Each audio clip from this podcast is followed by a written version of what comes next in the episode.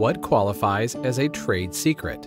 To qualify as a trade secret, information must meet two essential criteria. First, the information must derive its value from the fact that it is not generally known. Second, the owner of that information must make reasonable efforts to maintain its secrecy.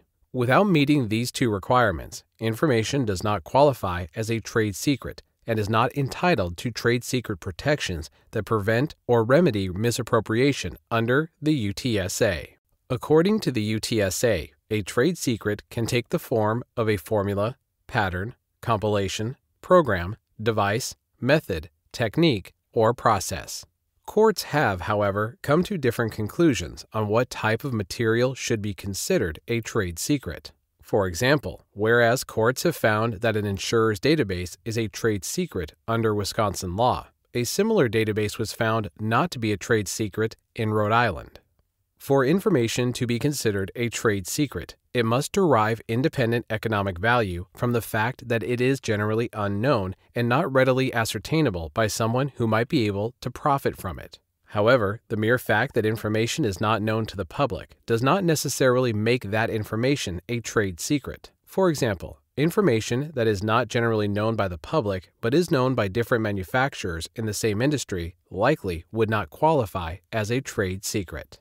If the information in question cannot be quickly or easily ascertained from examining or testing the publicly available product, then it is more likely to be a trade secret. Conversely, if the information may be discovered through public observation of the product or the company's displays, it is unlikely to be a trade secret. For example, customer lists are not considered trade secrets when the identity of the customers could potentially be discovered through public sources. However, identical information, if not available through public sources, could constitute a trade secret. Additionally, processes or systems that are simply a compilation of known information generally do not rise to the level of trade secrets. The courts, however, are still quite divided on this issue. When can an idea be a trade secret? In addition to information, certain ideas may constitute trade secrets. Although ideas were not protected as trade secrets under common law, the UTSA provides protection for certain novel and concrete ideas. Under this common theory, several elements must be proven.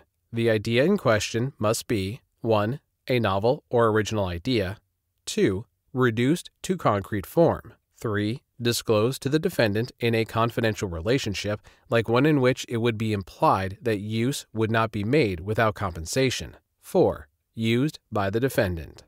Protection of an idea may also be permitted on the basis of a contractual relationship with the defendant.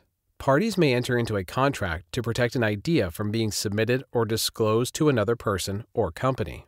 The major benefit of a contract to the submitter of an idea is evidence of a protected disclosure that is deserving of trade secret protections. The major benefit of a contract to the recipient of an idea is the establishment of the ground rules under which compensation, if any, will be payable to the submitter.